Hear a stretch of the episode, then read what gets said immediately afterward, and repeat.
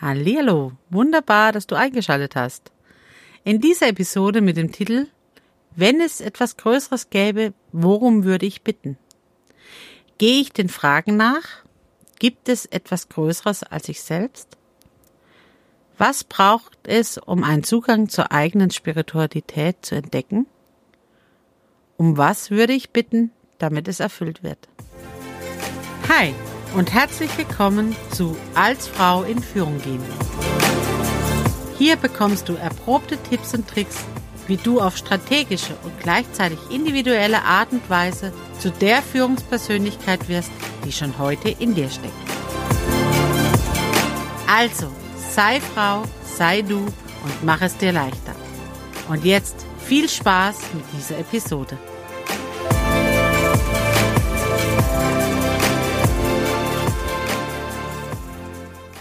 Hi, ich bin Sarah und helfe Frauen im Coaching dabei, ihre persönlichen Entscheidungen zu treffen, um ein erfülltes Leben im Beruf und privat zu führen. Gibt es etwas Größeres als ich selbst? Ja, heute wird es philosophisch. Denn diese Frage ist eine Menschheitsfrage, an der sich Menschen, Geister, Vorstellungen teilen. Ich nehme dich heute mit auf meine persönlichen Antworten. Du darfst da gerne eine komplett andere Meinung haben.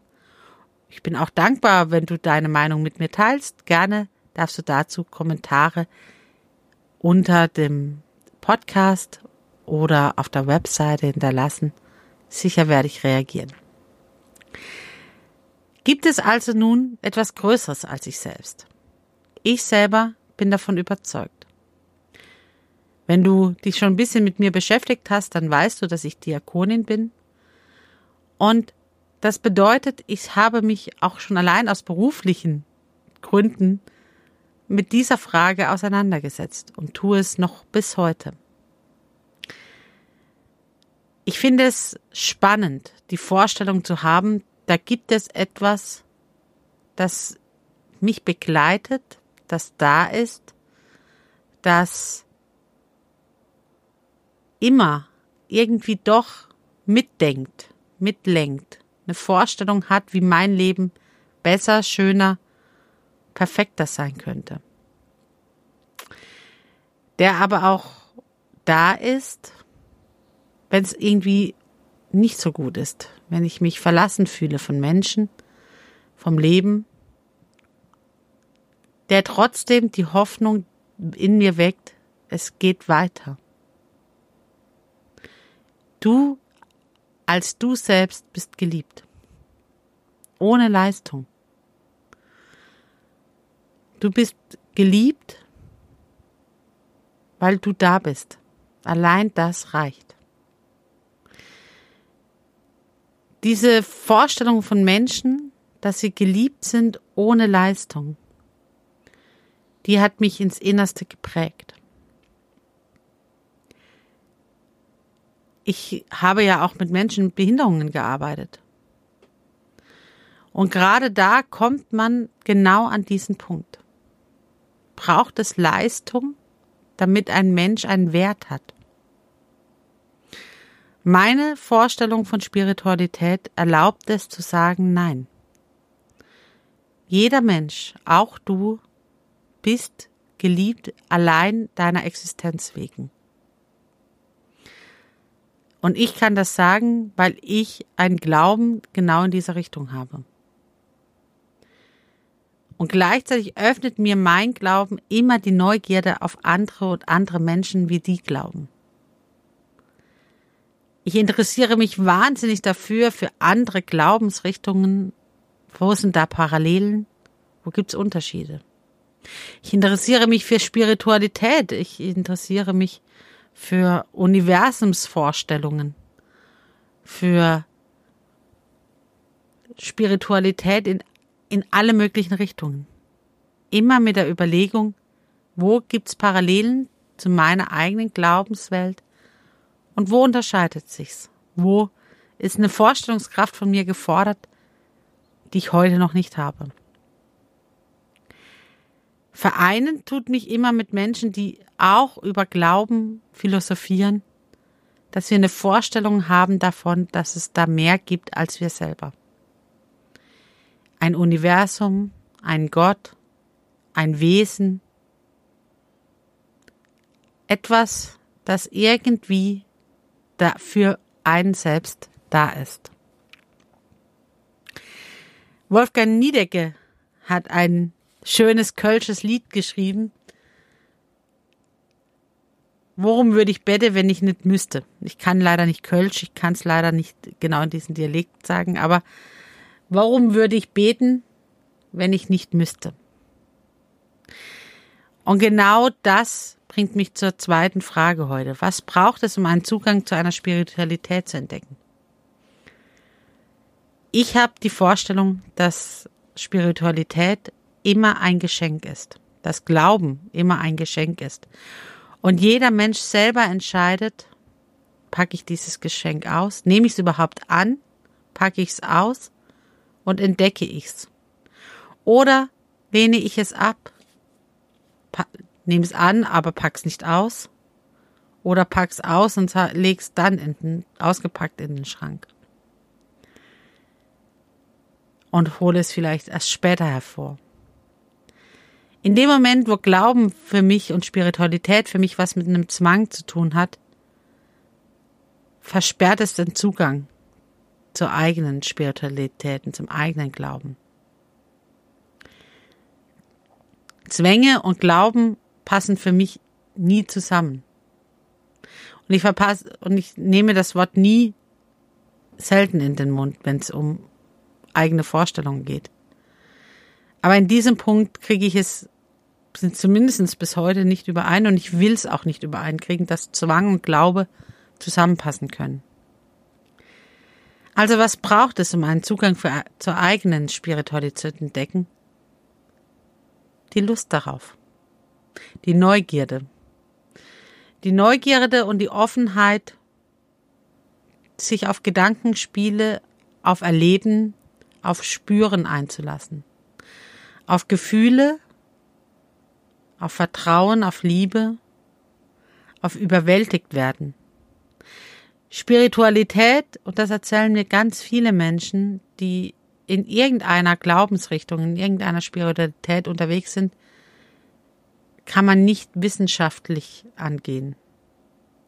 Ja klar, ich kann die Bibel wissenschaftlich angehen, ich kann verschiedene Glaubensrichtungen wissenschaftlich angehen, ich kann Homöopathie wissenschaftlich angehen. Ja, aber Glaube und Spiritualität hat nun mal nichts mit Wissenschaften zu tun, sondern mit dem eigenen Vorstellung von so funktioniert die Welt. So funktioniert Leben, so funktioniert Miteinander, so funktioniere ich. Und das ist eine Vorstellungswelt, die ich konstruiere. Und das hat sehr viel mit Gefühlen und Erleben zu tun. Und einer Entscheidung, ich lasse mich auf diese Gefühle und dieses Erleben ein. Also, es braucht eine Offenheit und ein Vertrauen darauf, dass Neues gut ist. Und dann ein Ausprobieren und Experimentieren. Ich habe gesagt, ich bin Diakonin und Christin, weil mir noch nichts anderes begegnet ist, das mich mehr überzeugt. Dieses, diesen Satz alleine lässt mir immer die Offenheit, mich für andere zu interessieren. Und falls mich irgendwann irgendetwas mehr überzeugt, wer hindert mich daran zu wechseln? Bis jetzt habe ich noch nichts gefunden, aber allein dieser Satz öffnet mir den Zugang zu jedem anderen, zu jeder anderen Vorstellung und baut auch Ängste ab, mich auf andere und ihren Glaubensweg einzulassen. Kommen wir zurück zu Wolfgang Niedecken. Um was würde ich bitten, wenn es da jemand gibt, der Wünsche erfüllen kann? Wenn ich eine Vorstellung davon habe, dass ich getragen bin und dass jemand meine Wünsche erfüllt. Ich gehe nicht davon aus, dass es um das Was geht. Ich glaube, da hat jeder von uns sofort eine Liste von Wünschen, die er aufzählen würde. So eine Wunscherfüllungsliste. Die Frage ist, wie muss ich bitten, damit es erfüllt wird? Und da habe ich auch für mich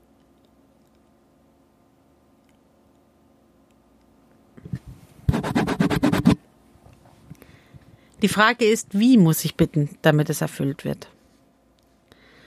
Für mich ist da klar, dass ich meine Selbstverantwortung da nicht rausnehmen kann aus den Wunscherfüllungen. Denn es gibt auch Wünsche, die habe ich gern einfach als Wünsche und als Vorstellungen und als Träume in mir. Möchte aber eigentlich, wenn ich ganz ehrlich bin, nicht, dass die erfüllt werden, weil die Konsequenzen mein Leben total auf den Kopf stellen würden. Und dann gibt's Wünsche, wo ich sage, ja, da lohnt es sich, die wirklich zu formulieren und meine eigene Selbstverantwortung mit reinzunehmen. Gerade wenn es um Sorgen und Probleme geht, die ich irgendwie teilen möchte. Ich teile sie mit meinem Gott. Aber generell, wenn ich Sorgen und Probleme teilen möchte, dann nehme ich meine eigene Verantwortung da nicht raus. Ja, ich kann's wie die Schönheitsköniginnen bei der Wahl immer sagen, ich wünsche mir Weltfrieden. Schön. Ein wunderbarer Wunsch, den kann ich auch sofort unterschreiben, kann, glaube ich, jeder von uns mitgehen. Aber meine Selbstverantwortung dabei lasse ich raus. Und deswegen funktioniert es nicht. Wenn ich den Wunsch so formuliere, dass ich sage, ich wünsche mir Weltfrieden, und ich selber setze mich in meinem eigenen kleinen Umfeld dafür ein, dass dieser Frieden entstehen kann, indem ich auf andere Menschen zugehe, indem ich versuche, Konflikte zu lösen, indem ich mich öffne für Lösungen und Kompromisse. Dann habe ich den Wunsch runtergebrochen in, auf mein Leben und kann meinen eigenen Beitrag dazu leisten, dass dieser große Wunsch in Erfüllung geht. Also, wenn es um Wünsche formulieren geht, dann geht es einmal darum, dass sie konkret formuliert werden. Was genau, wann genau, wer genau. Und meine eigene Selbstverantwortung mit reinkommt. Denn zumindest in meiner Leben ist es, dass ich auf jeden Fall einen Teil dazu beitragen muss, um Wünsche in Erfüllung gehen zu lassen. Ich sag's immer so gern mit dem Lottoschein. Das ist so mein Lieblingswunsch, ne? Zu sagen, ja, ich wünsche mir, dass am nächsten, dass ich den nächsten Lotto-Jackpot äh, gewinne. Das ist ein Wunsch, den kann ich so formulieren. Wenn ich aber nicht losgehe, mir einen Lottoschein kaufe, den ausfülle, abgebe, dann ist es halt ein schöner Wunsch. Die Wahrscheinlichkeit, dass er in Erfüllung geht, wird halt nicht eintreten, solange ich nicht meine Selbstverantwortung wahrnehme und einen Lottoschein kaufe und auch wirklich Lotto spiele. Dann ist es immer noch ein Wunsch und die Wahrscheinlichkeit relativ gering, aber zumindest habe ich meine Selbstverantwortung mit reingenommen. Und die Wahrscheinlichkeit steigt doch um einiges, wenn ich denn auch einen Lottoschein ausfülle. Also, worum würdest du bitten? Worum würdest du, wen würdest du bitten und worum würdest du bitten? Wenn es da jemand gäbe, den du bitten könntest. Wenn du aus der heutigen Episode etwas mitnehmen möchtest, dann erstens, Glauben und Spiritualität ist ein Geschenk. Du entscheidest, ob du es annimmst, ob du es aufmachst, ob du dich für diese Vorstellung öffnest oder nicht. Zweitens, wenn du darauf vertraust, dass es mehr gibt als du selbst, dann kannst du abgeben. Und drittens, wenn du deine Wünsche und Träume formulierst, sei konkret, sei genau, nimm dich und deine Eigenverantwortung nicht raus, dann können auch Träume und Wünsche wahr werden. Wenn du nun gerade zu diesem Thema Fragen hast und die Spiritualität interessiert oder einen Zugang dazu haben möchtest. Dann buche dir doch entweder direkt ein kostenfreies Orientierungsgespräch, den Link dazu findest du in den Show Notes, oder ich lade dich heute schon ein zu meinem nächsten kostenfreien Online-Seminar zum Thema Ich bin gut, so wie ich bin. Am 5.12.2020 um 19 Uhr. Die Anmeldung hierzu findest du in den Shownotes zu dieser Episode. Wichtig ist, das Online-Seminar wird nicht aufgezeichnet, so dass du dort in einem geschützten Rahmen auch deine Fragen und deine Themen stellen kannst. Bedeutet aber auch, nutze die Chance und sei live dabei. Solltest du den Termin verpasst haben, überhaupt gar kein Problem. Klicke ebenfalls auf den Link in den Show Notes und du erfährst, wann das nächste Online-Seminar stattfindet. Ich freue mich schon auf die nächste Episode. Hier geht es ums Thema Sorgen abgeben. Methoden, die dir helfen können. Also ein Methoden-Podcast. Und nun fange an zu strahlen. Mach's gut, deine Sarah.